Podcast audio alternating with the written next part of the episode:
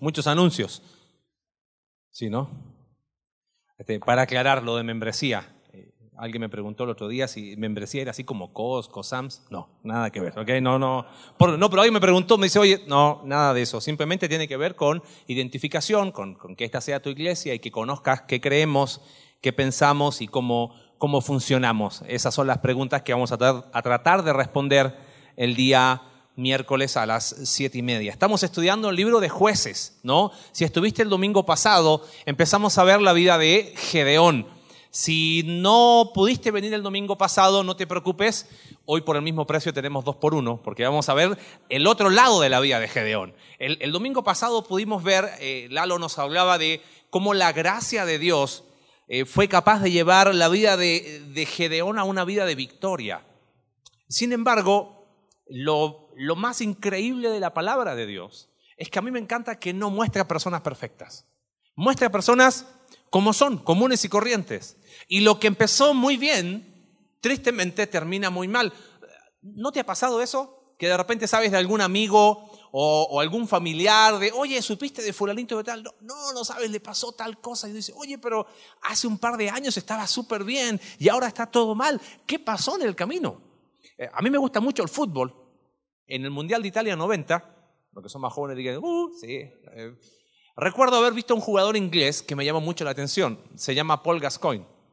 Él era un jugador, era jugador diferente en la cancha. Los que somos futboleros, era jugador distinto. Lo que me llamó la atención fue una noticia que salió el año pasado. Mira, ahí está la foto. Ese jugador, 10, eh, 18 años después, 20 años después, 90, sí, 20 años después, 30 años después está así. Eh, dice que despilfarró toda su fortuna, eh, le pudo las drogas, el alcohol, lo encontraron mendigando en Londres, desnudo, le colocaron una bata, lo llevaron ahí y lo que llamó la atención que no era la primera vez. Y uno dice, ¿cómo un tipo tan talentoso empieza a tomar malas decisiones y todo lo que era a su favor termina en contra?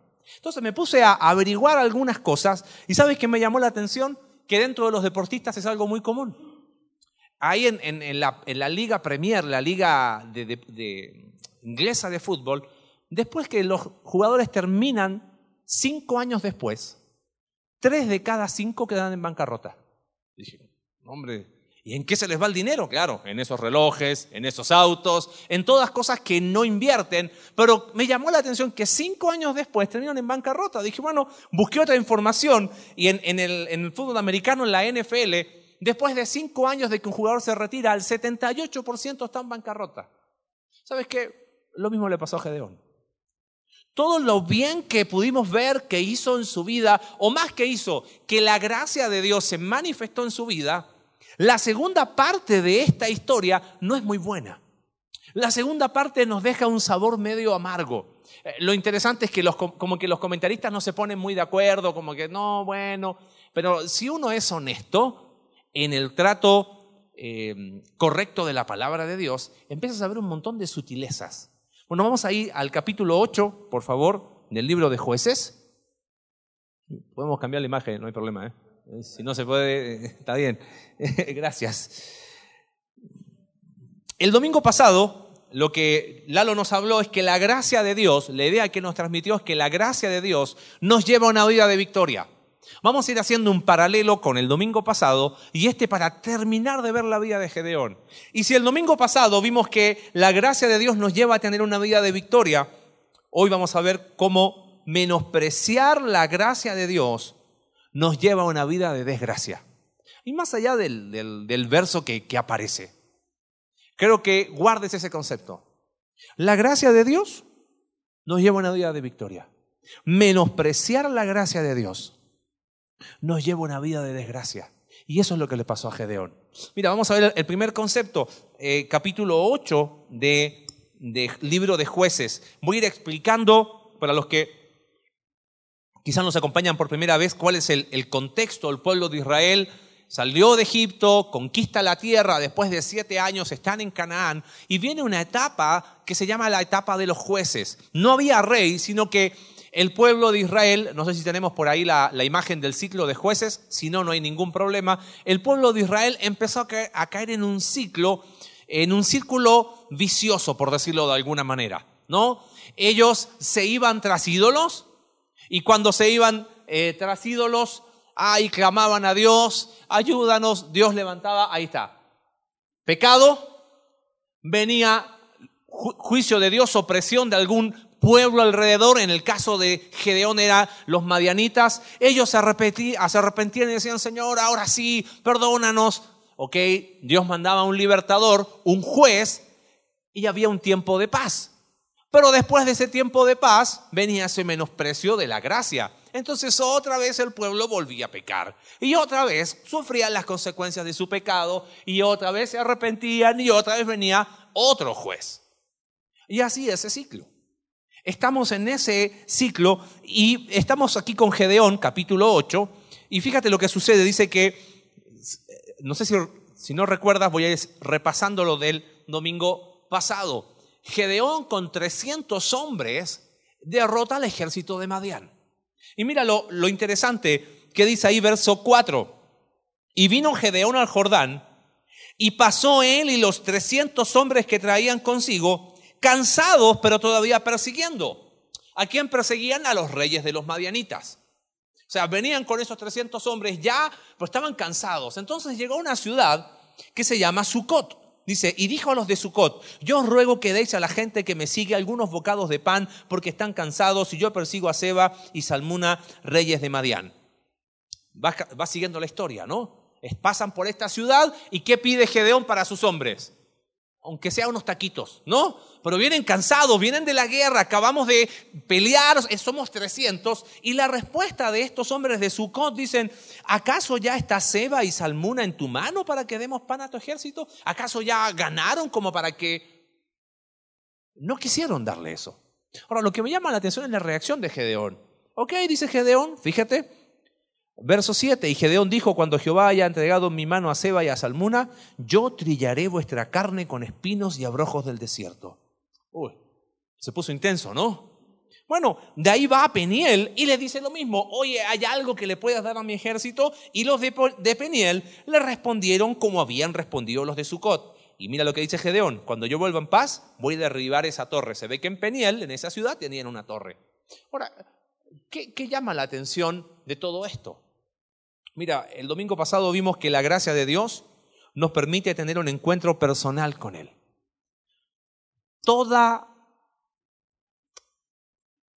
todo encuentro transformador con Dios es por su gracia. Nadie llega a Dios diciendo, mira Dios, aquí te vengo a poner mis términos. No, es pura gracia, porque por nuestros medios no podemos. El pecado ha arruinado nuestra vida. Pero Dios es un Dios de tanta gracia que va a Gedeón y le dice, tranquilo, varón, se, se acerca a Gedeón. La gracia de Dios nos permite tener un encuentro personal con Él. Pero en contraste, ¿sabes qué yo veo acá? Que nuestra impulsividad nos aleja del Dios de gracia. ¿Por qué hablo de nuestra impulsividad? Mira, eh, quiero que, veas el... Está, hoy. Si la gracia de Dios nos permitió tener un encuentro personal con Él, nuestra impulsividad nos aleja. ¿Y por qué hablo de impulsividad? Mira, si no viniste el domingo, ya te dije, hoy hay dos por uno. Gedeón se encuentra con Jehová. Lo más interesante es que Gedeón no lo reconoce. Le dice, oye, ¿quién es Jehová? Hey, varón esforzado valiente, ¿qué Jehová me habla? Si mira, los madianitas, ya vamos a ver por qué Gedeón no reconoció a Jehová. Eh, Jehová se manifiesta de una manera interesante, consume un sacrificio y Gedeón se da cuenta. Entonces Dios le dice a Gedeón, Gedeón, tú vas a librar a mi pueblo. Gedeón le dice, mira, ok, está todo bien, yo voy a hacerlo, pero te voy a pedir un favor. Confírmame de alguna manera. Entonces, si viniste el domingo, te debes acordar y si no, te lo repaso. Dice, mira, ves acá voy a colocar un vellón de lana. Te voy a pedir algo, que el vellón de lana esté seco y alrededor que esté húmedo. Y así me vas a confirmar que tú eres Jehová Dios. ¿Sabes qué hace Dios? Le dice que sí. Adivina qué hace Gedeón después. Bueno, Señor, está bien, hagamos algo. Ahora confírmame, pero al revés, ¿no? Que, que, que el vellón esté húmedo y alrededor seco. Y adivina qué hace Dios. Que sí. Ahora, ¿dónde vemos la impulsividad? Para obedecer a Dios, Gedeón fue bastante lento. Pidió, bueno, Señor, pero para tomar venganza no pidió ninguna señal, ¿no? Ah, ¿tú no me quieres ayudar? Ok, te voy a matar a la vuelta. ¿Tú no me quieres ayudar? Voy a derribar la torre. ¿De dónde viene esta impulsividad? ¿Somos impulsivos o no? Nos pueden nuestros impulsos. Y de ah, perdón, y, bueno, está bien, perdón. Eh, después de grandes triunfos vienen grandes fracasos. Elías tuvo un gran triunfo y después estaba deprimido y le pide a Dios, mátame. David estaba en el mejor momento de su vida. Había hecho Dios pacto con él, había tenido misericordia de la casa de Saúl a través de Mefiboset. Había paz y era, estaba en el mejor momento de su vida. Se calcula que David tenía 50 años. Y llega al fatídico capítulo 11 de Segunda de Samuel. Y David se mete con la mujer de su mejor hombre, de Urias Eteo. Después de grandes triunfos, grandes qué? Fracasos. Y este hombre que había sido usado por Dios, ahora impulsivamente, los comentaristas dicen, bueno, pero en realidad, no, estaba mal. Ah, es más, solamente para que lo veas, eh, no es que el Antiguo Testamento es, distinto al Nuevo. El Antiguo Testamento, para prohibir la venganza, estableció un principio, ojo por ojo y diente por diente. ¿Y sabes cuál es el concepto? No vas a vengarte, va a ser de acuerdo al daño que te hicieron. ¿Qué, qué no le dieron al, al ejército de Gedeón? No le dieron ayuda. ¿Y él qué hizo? Tomó venganza. ¿Te das cuenta? Si la gracia nos permite un encuentro con Dios, nuestros impulsos nos alejan de Dios. Y cuando hablamos de impulsividad, me pongo la lista, ¿eh? ¿Sabes? Confiamos en nuestros impulsos, si no, no seríamos impulsivos. ¿Y por qué confiamos en nuestros impulsos? Porque somos orgullosos. Nos falta prudencia prudencia hace que cuando yo voy a reaccionar, ah, pongo freno de mano. Mira qué interesante unos proverbios, quiero leerte, Proverbio capítulo 12, verso 16. El necio al punto da a conocer su ira, pero el que no hace caso de la injuria es prudente. Todo hombre prudente procede con sabiduría, pero el necio manifestará necedad. Oye, ¿qué le costaba por último a Gedeón? Así como para obedecer a Dios pidió diez mil señales. Oye, Dios, ante esto, ¿qué quieres que haga? No, él fue impulsivo. ¿Y sabes cuál es el problema con nuestros impulsos? Que los impulsos terminan mostrando de alguna manera un corazón orgulloso. ¿Por qué? Porque, bueno, está bien, mira, y mira, seamos finos. Generalmente, y es algo que he venido meditando en este último tiempo, a veces a causa de nuestros impulsos tenemos malas formas, ¿correcto? Hablamos mal, y subimos el tono de voz, y no estoy enojado, y, todas esas cosas que suelen pasar, ¿no? Pero al final después decimos esto, bueno, pero en el fondo tenía qué? Razón, simplemente no fue la mejor manera, la mejor forma. Bueno, déjame decirte algo. Si la forma no es la correcta, el fondo nunca va a ser correcto. Sí, pero ¿cómo? Solamente fue, es que me pudo la impulsividad. Mira, Santiago capítulo 1, verso 20, dice una verdad que es absoluta. Dice, porque la ira del hombre no obra la justicia de Dios. ¿Y sabes cuál es la idea de ese versículo? Que cuando uno está irado, cuando uno está con ese impulso, es imposible que pueda entrar aunque sea una gotita de justicia de Dios. Por lo tanto, si la forma es incorrecta, ¿puede ser el fondo correcto? No. Y ahí vemos a Gedeón que la gracia de Dios lo encontró, pero la impulsividad lo empezó a qué? A alejarse. Se empezó a comportar como se comportaban los cananeos. Ok, ¿no me vas a ayudar? Te mato. En segundo lugar, fíjate, verso 22. Claro, Gedeón, piensa esto, los madianitas habían estado oprimiendo al pueblo, ahora Gedeón los derrota. Mira lo que le pide el pueblo, capítulo 8, verso 22. Y los israelitas dijeron a Gedeón, sé nuestro Señor, tú y tu hijo y tu nieto, pues que nos has librado de mano de Madián. ¡Wow! Mira lo que le piden a Gedeón. Gedeón, conviértete en qué? en nuestro rey y que haya una dinastía después de ti, ¿no? Que después que le siga tu hijo y tu nieto, Gedeón eres lo máximo. Ahora, la respuesta de Gedeón aparentemente es muy eh, eh, espiritual, fíjate, verso 23.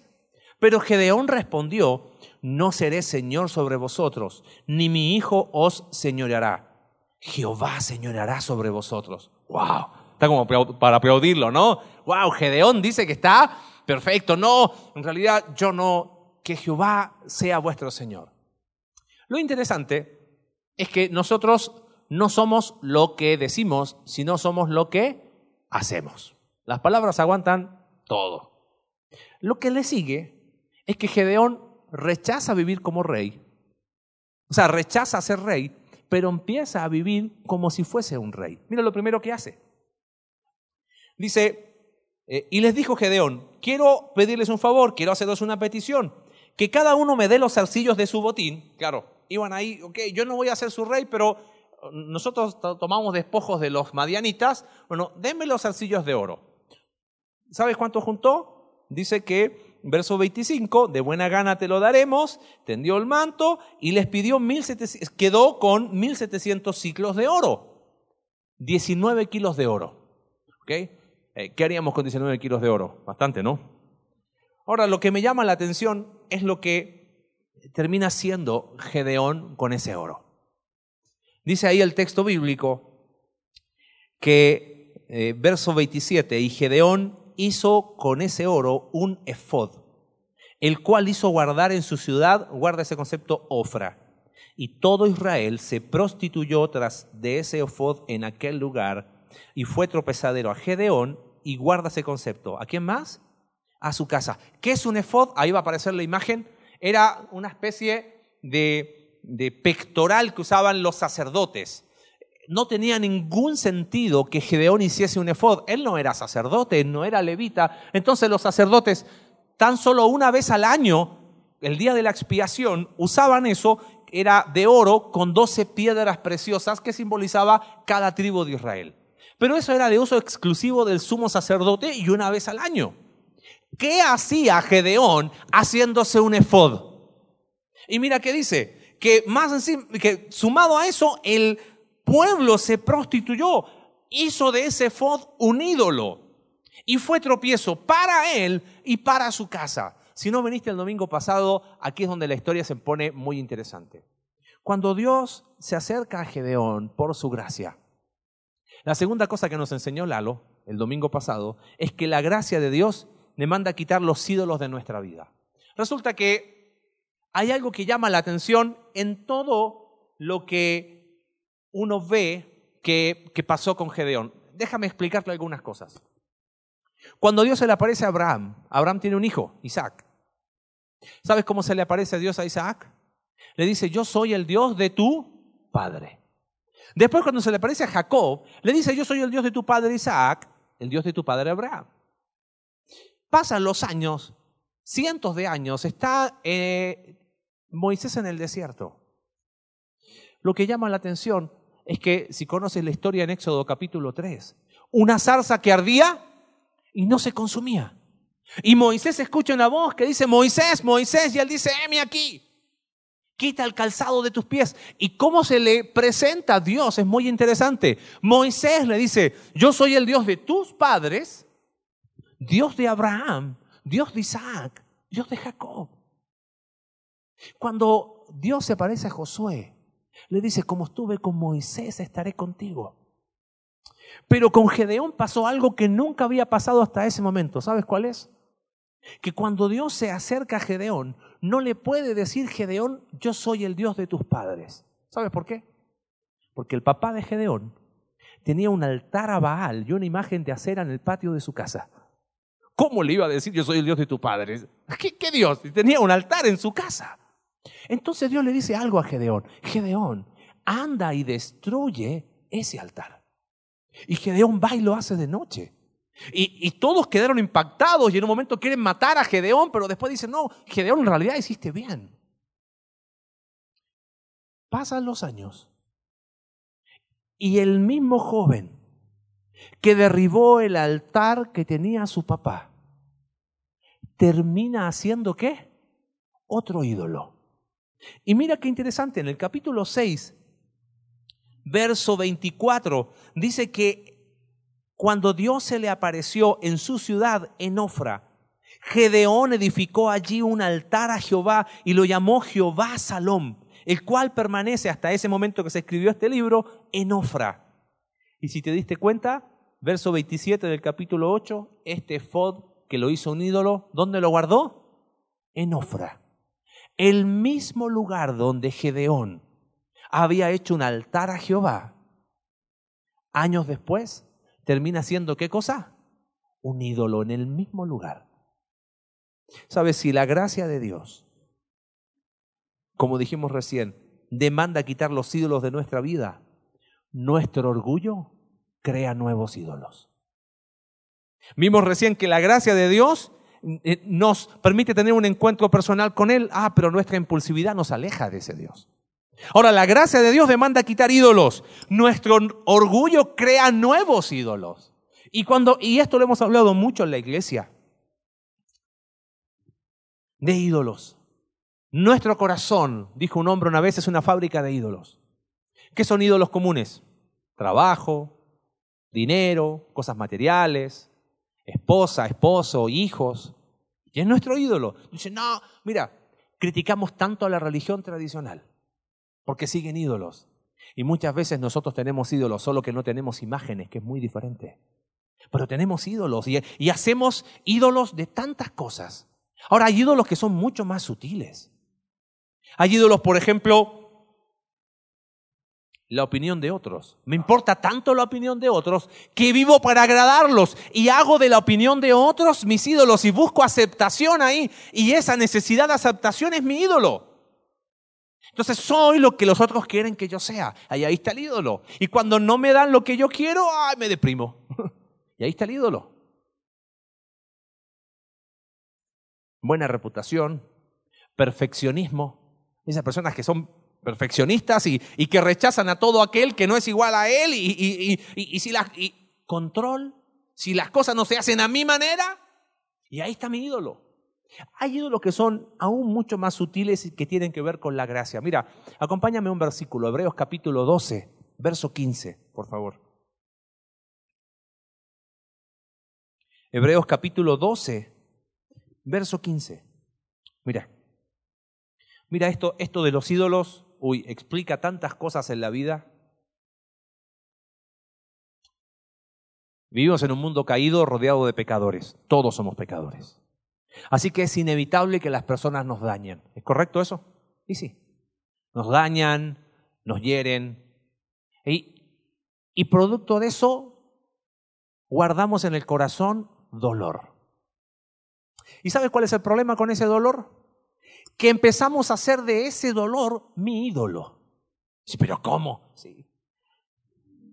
Salió el tema y no, a mí no, no sabe lo que me hicieron. la vida gira en torno a ese dolor. ¿Te das cuenta? Termina definiendo mi vida ese dolor. Lo más interesante es lo que le sigue a ese dolor. Porque producto de ese dolor, ¿qué empieza a brotar en mi corazón? Algo que la Biblia le llama amargura. Y mira lo interesante de este versículo. Verso 15. Mirad bien, evalúa, dice el autor. Ese es el concepto de esa palabra en el idioma del Nuevo Testamento. Evalúa.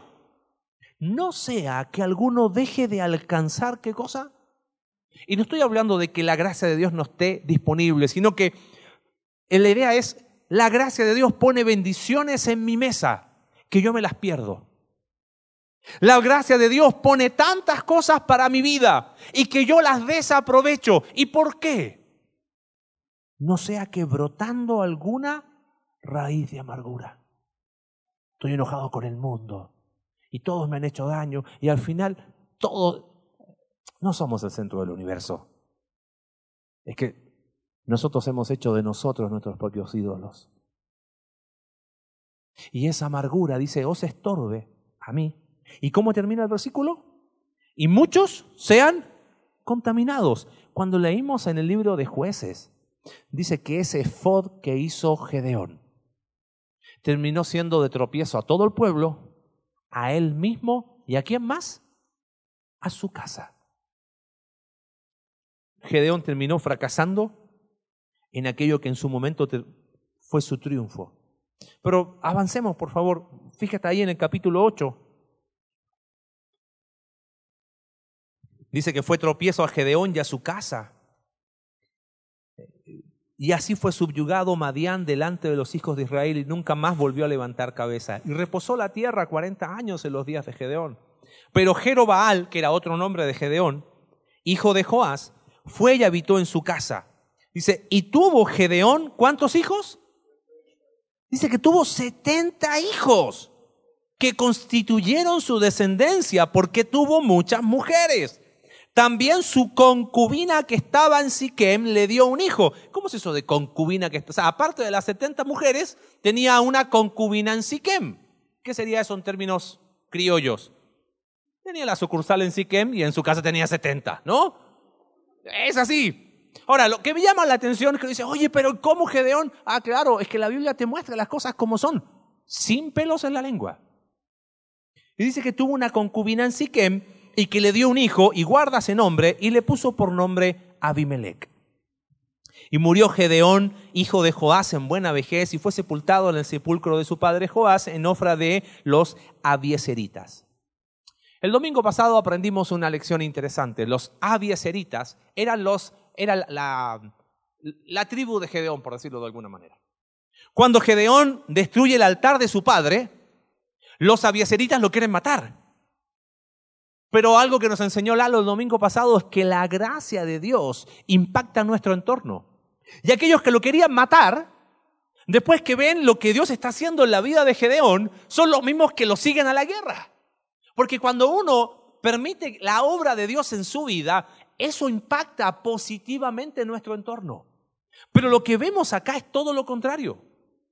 Que cuando nuestra soberbia se pone en el lugar que le corresponde a Dios, termina destruyendo nuestro entorno. El ídolo que se hizo Gedeón afectó a su pueblo, le afectó a él y a quién más? Y a su casa. Ahora, ¿qué hacía Gedeón con 70 mujeres? O sea, con 70 hijos dice porque tuvo, perdón, porque tuvo muchas mujeres. Y más encima una concubina. ¿Quiénes vivían así? Los reyes. ¿Te acuerdas qué le habían pedido a Gedeón? ¿Sé nuestro qué? Rey. ¿Y él qué dijo? No, Jehová sea vuestro rey. Pero mientras igual yo voy a vivir como rey. ¿No? Una cosa es lo que digo, otra cosa es lo que hago. La soberbia de Gedeón terminó destruyendo su entorno. Y uno dice, pero ¿por qué la soberbia? Él se creyó con la autoridad que nunca Dios le había dado. Hay algo que a mí me, me pega duro en esto. Porque nuestra soberbia impacta, ¿sabes dónde? Donde nosotros menos queremos. ¿Qué es aquello que uno diría, yo daría la vida por ellos? ¿Quiénes son? Mi familia, ¿no? Los míos. Ay, no, ahí yo, pero si, si me piden el riñón, lo doy. Y si lo que sea, lo doy. Pero a veces la soberbia nos gana de tal manera que toda esa gracia que Dios me da me empiezo a alejar de esa gracia. Entonces empiezo a ser impulsivo en mis decisiones, me alejo de la gracia de Dios. Mi, mi orgullo crea nuevos ídolos, destruyo uno, pero me hago otros nuevos. Pero ahora la soberbia termina impactando negativamente, destruye mi entorno. Y quizás tú dices, oye, pero yo no soy soberbio. ¿Sabes lo que pasa? Nosotros hemos caricaturizado. Lo enseñé toda la mañana. ¿ok? Hemos caricaturizado la soberbia, ¿no? ¿Cómo hablan los soberbios? Y bueno, viste, lo que pasa que yo. No, no, no. Vivimos 10 años en Argentina y mi hijo es argentino, no hay ningún problema. ¿Hay algún argentino presente? ¿No? Nos amamos en el Señor. Este, este, este es el que se sube a internet, estoy mal, mis amigos argentinos me van a llamar después. Hemos hecho una caricatura de la soberbia que no es. Soberbia es mucho más profundo. Soberbia es algo que cada uno de nosotros tiene. Mira, ¿cuándo se manifiesta la soberbia? Cuando queremos ganar las discusiones. ¿Discutimos o no? Pero yo quiero ganar. Yo quiero tener la última palabra. Yo me impongo, golpeo la mesa y subo el tono de voz porque quiero ganar. Ahí hay soberbia. ¿Cuándo más se manifiesta la soberbia? Cuando siempre queremos tener la razón. Bueno, está bien, eh, me equivoqué, pero tú empezaste. Quiero tener la razón. Yo quiero tener la última palabra. ¿Eso cómo se llama? Se llama soberbia. ¿De qué otra manera se manifiesta la soberbia cuando no somos capaces de pedir perdón? Bueno, perdón, pero, perdón y pero son incompatibles. ¿Cómo va a haber perdón y un pero? Bueno, te perdono, pero tú también reconoces tu parte. Eso es soberbia. ¿Te das cuenta? Y ahora la caricatura de soberbia se nos empieza a destruir. ¿Y sabes qué imagen empieza a aparecer? Mi imagen, tu imagen, nuestra imagen. Somos soberbios. ¿Sabes cuándo más se manifiesta nuestra soberbia? Cuando siempre los demás están mal y yo nunca estoy. Ah, rapidísimo para ver, muéstrame todas las áreas en que tu esposo está mal. No, hombre, te sacan el testamento, no, en que tu esposa está mal y no la terminan. Y yo le pregunto, bueno, ¿y tú? Eh, sí, ahí voy. Nos cuesta. ¿Sabes cuándo más se manifiesta la soberbia? Cuando le decimos a nuestros hijos, se hace así porque lo digo que yo. Y porque soy tu papá. Y en esta casa se hace. Eso es soberbia pura. Pero sabemos, casi, casi tipo rezo, ¿no? Ahora, ¿te das cuenta que la soberbia es más común de lo que creemos? ¿Y está mal decir algo así? Claro que sí. Porque si se va a hacer algo en casa, es porque la Biblia lo enseña. Y si no se va a hacer algo en casa, es porque la Biblia lo dice. Y si vamos a hacer las cosas de una manera porque es una verdad, la verdad no está en mí, la verdad es algo objetivo, es su palabra, es una persona, es Jesús. Ah, pero nosotros nos imponemos. ¿Cómo más se manifiesta la soberbia? Los hijos. Cuando los hijos dicen, sí, papá. ¿Y el corazón qué está diciendo? No me interesa. Eso es soberbia. ¿Te das cuenta? Y la soberbia, ¿sabes lo que hace? Termina impactando donde nosotros menos queremos.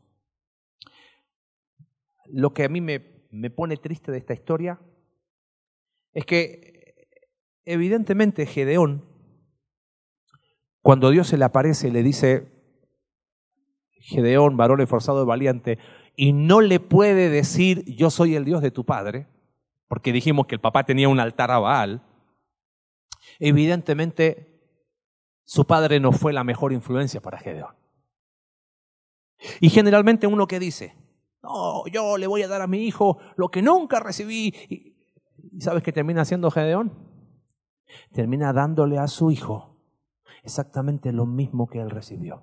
Porque lo que sigue, el capítulo 9, no lo vamos a ver completo, simplemente te lo voy a comentar, es que, si te diste cuenta, el texto menciona que el, hijo de la concubina que estaba en Siquem se llamaba Abimelech. ¿Y sabes lo, triste de, de, la historia, de, de cómo sigue? Es que termina de la peor manera. Resulta que Gedeón muere. Y claro, tuvo, ¿cuántos hijos dijimos? 70 hijos. Entonces los 70 hijos empezaron a gobernar Israel. Y de repente Abimelech llega y dice, estoy resumiendo el capítulo 9, ¿no? Porque si lo leemos va a ser muy largo. Tiene... No, hombre, son 57 versículos, a lo mejor se lo explico. Entonces Abimelech llega, oye, ¿qué es mejor? ¿Que 70 gobiernen o mejor uno solo? Dice, y voy a traducirlo a, a mexicano, ¿no? Y aguas que yo también soy hermano de ustedes, ¿no? Entonces dice, oye, la verdad no está mal. Y el versículo, el capítulo 9, dice el, versículo 3, que se inclinó el corazón de ellos a favor de Abimelech. Entonces, ¿sabes qué, Abimelech? Sé tú nuestro rey.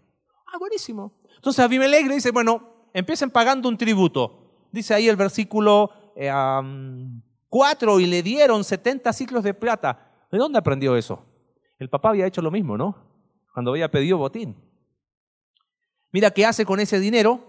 Dice el versículo 4 que se alquiló a algunos hombres ociosos y vagabundos que le siguieron. Obviamente ninguno de nuestra iglesia, ¿no? Pero agarró lo peorcito y se los llevó. Obviamente no se los llevó para hacer buenas cosas. ¿Sabes qué termina haciendo? Termina matando a todos sus hermanos. Lo interesante de la historia es que, excepto uno, Jotam, se alcanza a, librar. Y Jotam dice, ora a Dios, dice, bueno, Señor, ayuda. Por tres años Abimelech fue el rey, entre comillas, de Israel. Y fíjate lo que dice el versículo 22. Eh, Después que Abimelech hubo dominado sobre Israel tres años, mira qué interesante, envió Dios un mal espíritu entre Abimelech y los hombres de Siquem, una ciudad que estaba ahí. ¿De dónde era Abimelech?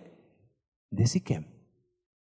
Bueno, lo que llama la atención es que va, él derrota a los de Siquem, entonces después se va a otra ciudad que se llama Tebes. Y es medio, media bizarra la historia, pero a mí me encanta la, Biblia porque te cuenta hasta detalles. Dice que están Tebes y la gente cuando ve que viene Abimelech y su ejército huyen a una torre muy alta. Y desde una torre alta, una mujer agarró una piedra y se la tiró a Abimelech. Y lo dejó herido de muerte. Y Abimelech, viéndose herido de muerte, dice, yo no quiero que pase mi historia a decir, me mató una mujer y le pide a su escudero que lo mate. Ahora, eso no es lo más importante. Lo más importante es cómo termina esta historia, el hijo de Gedeón. Versículo 56. Así pagó quién? Dios a Abimelech el mal que hizo contra su padre matando a sus setenta hermanos. Y todo el mal de los hombres de Siquem lo hizo Dios volver sobre sus cabezas, y vino sobre ellos la maldición de Jotam, hijo de Jerobal. El domingo pasado aprendimos que por su gracia Dios pelea nuestras batallas. Con 300 hombres, Gedeón no fue su fuerza, fue la fuerza de Dios. Cuando permitimos la gracia de Dios en nuestra vida, Dios pelea nuestras batallas. Pero cuando jugamos a ser dioses, Dios nos resiste. ¿Y acaso no fue eso lo que hizo Abimelech? Jugó a ser Dios. ¿Y de quién lo aprendió? De su papá que dijo, yo no voy a ser rey, pero empezó a vivir como si fuese qué? Un rey.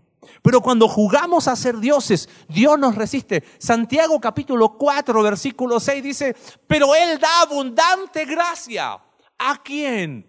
Dios resiste a los soberbios y da gracia a quién? Al humilde. Mientras Gedeón fue humilde, la gracia de Dios lo llevó a una vida de victoria. Gedeón empezó con impulsividad, con orgullo, con soberbia. Terminó siendo como el título del mensaje de hoy, el Dios, entre comillas, de Gedeón. Fue el mismo. Y no solamente se vio afectado él, vio afectado a su hijo. Es interesante este versículo de Santiago. Dios resiste a los soberbios, da gracia al humilde. ¿Sabes cuál es la idea de resistir? Literalmente es la idea de que Dios moviliza sus tropas como si te tratase como un enemigo. ¿A qué conclusión llegamos con esto? Y con eso vamos, vamos cerrando el día de hoy. ¿A dónde va esto? Mira, creo que claramente la, la serie le hemos llamado Luces y Sombras, ¿no? Claramente hoy, sumado a lo del domingo pasado, vemos esas luces y esas sombras en la vida de Gedeón. La gracia de Dios lo llevó a una vida de victoria. El menosprecio a la gracia lo llevó a una vida de desgracia. Ahora, a mí hay algo que, que, a mí anima mi corazón. Porque uno dice, oye, pero Gedeón no fue perfecto. Mira, ¿sabes qué? Dios no busca personas perfectas. Las religiones hablan de perfección. Cristianismo habla de pecadores perdonados. ¿Alguien es pecador acá? Bienvenido al club. Somos todos. La diferencia es que somos pecadores perdonados por la gracia de Dios. No dejamos de serlo, pero somos pecadores perdonados. La vida de Gedeón nos muestra que Dios no usa personas perfectas. Gedeón era temeroso. Ay Señor, en el lagar, en un lugar donde se pisaba la uva, estaba haciendo algo que se hacía al aire libre. Tenía, estaba lleno de dudas, el vellón seco, el vellón mojado, pero la gracia de Dios lo usó. Pero qué increíble que todo aquello que fue una bendición, Gedeón empieza a menospreciar y termina volviéndose en su contra.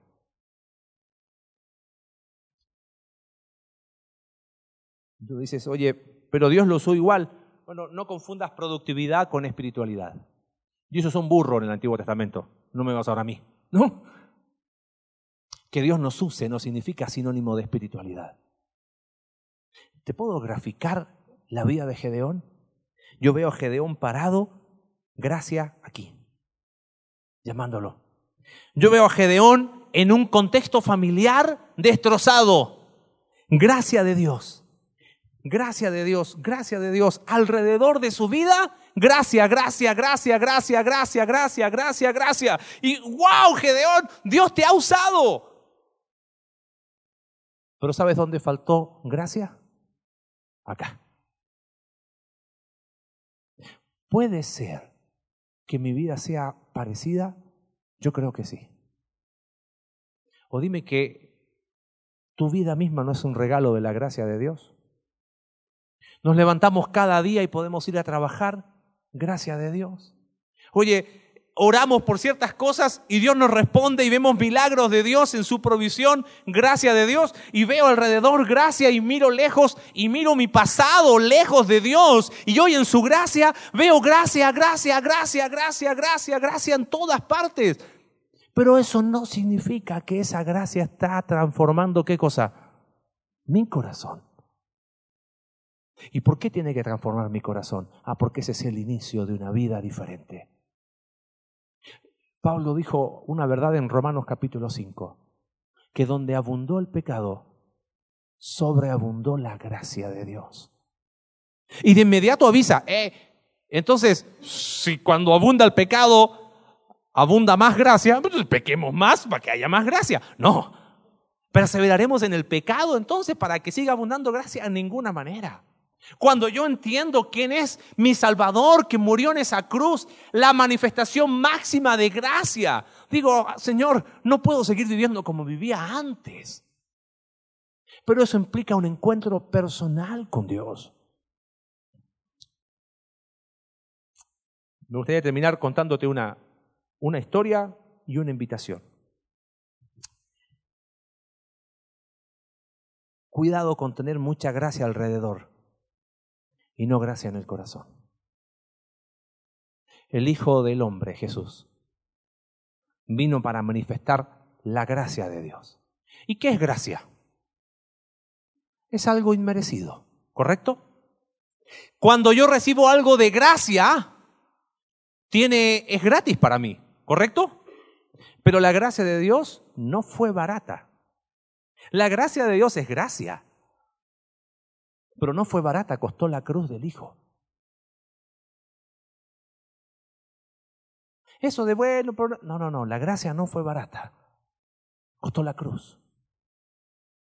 Y el Hijo de Dios se manifestó, Jesús, para mostrarnos gracia. ¿A quiénes?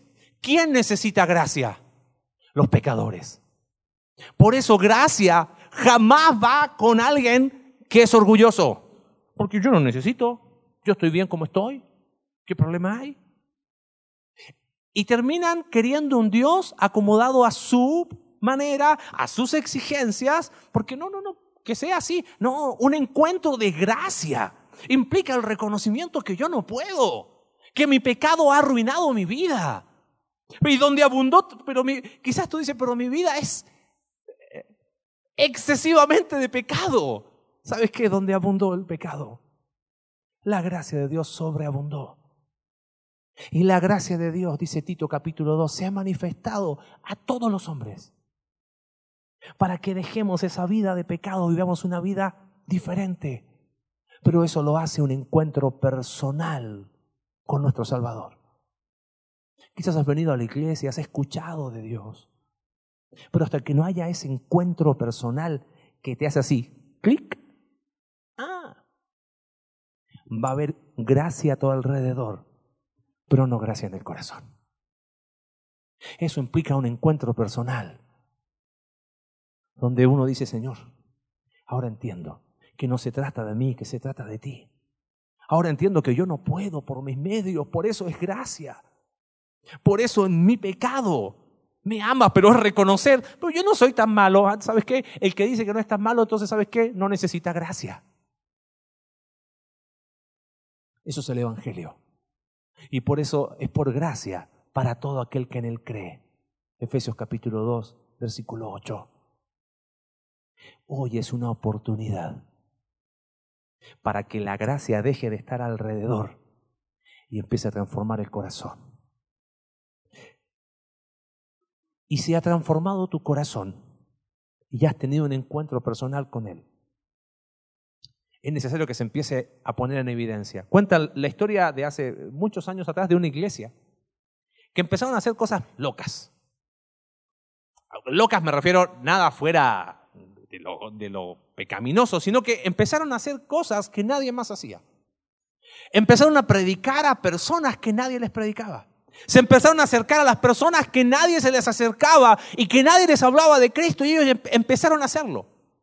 Resulta que en aquel lugar había como una iglesia, tipo iglesia madre, así como, como que supervisaba las otras, y dijeron, oye, esos están haciendo algo medio raro. Están predicando a gente que, que nosotros no le predicamos.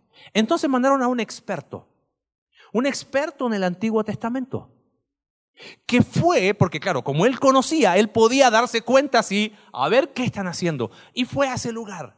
Lo más interesante del relato es que dice que cuando él llegó, ¿sabes qué vio? Vio la gracia de Dios. Entonces ese experto del Antiguo Testamento les dijo, sigan haciendo eso. Porque pudo ver, no gracia de Dios alrededor, gracia de Dios que salía. ¿Sabes qué pasó en ese lugar? A estos hombres y mujeres que empezaron a hacer esas cosas que nadie más hacía, les dieron un nombre que fue despectivo en su momento, pero muy significativo. Les empezaron a decir seguidores de Cristo, les llamaron cristianos. Ese relato está en el libro de Hechos, capítulo 11. El experto era Bernabé, un levita.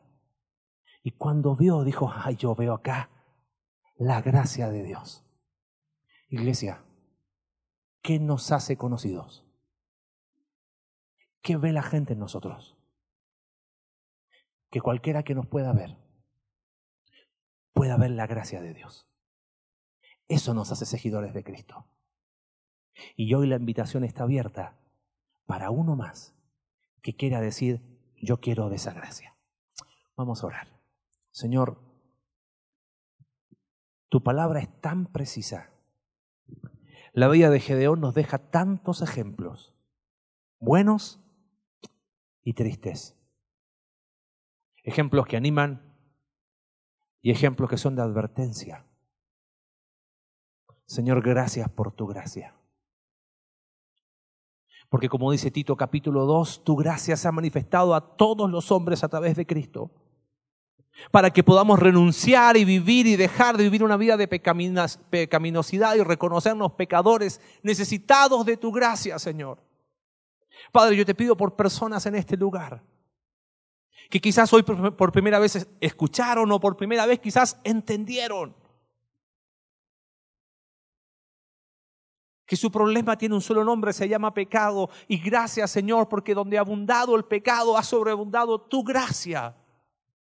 Y tu gracia tiene solamente un nombre, Jesús, que murió en nuestro lugar. Y tu palabra nos dice que por gracia podemos ser salvos por medio de la fe. Padre, si en este lugar hay personas que hoy han entendido eso, yo te pido por favor que ellos puedan poner su fe en ti, su fe personal. Y que puedan reconocerse personas necesitadas de tu gracia y que este encuentro personal transforme sus vidas. Señor, y para los que un día ya nos encontramos contigo, ayúdanos a no ver gracia alrededor, sino que podamos empezar a ver gracia en nuestro corazón, para que se pueda derribar nuestra impulsividad, nuestro orgullo, nuestra soberbia. Señor, queremos hacer de las palabras de Pablo nuestra oración. Por la gracia de Dios soy lo que soy. Y tu gracia, Señor, no ha sido en vano para conmigo. Señor, te pido que esas puedan ser nuestras palabras esta tarde. Oramos en el nombre de Jesús. Amén.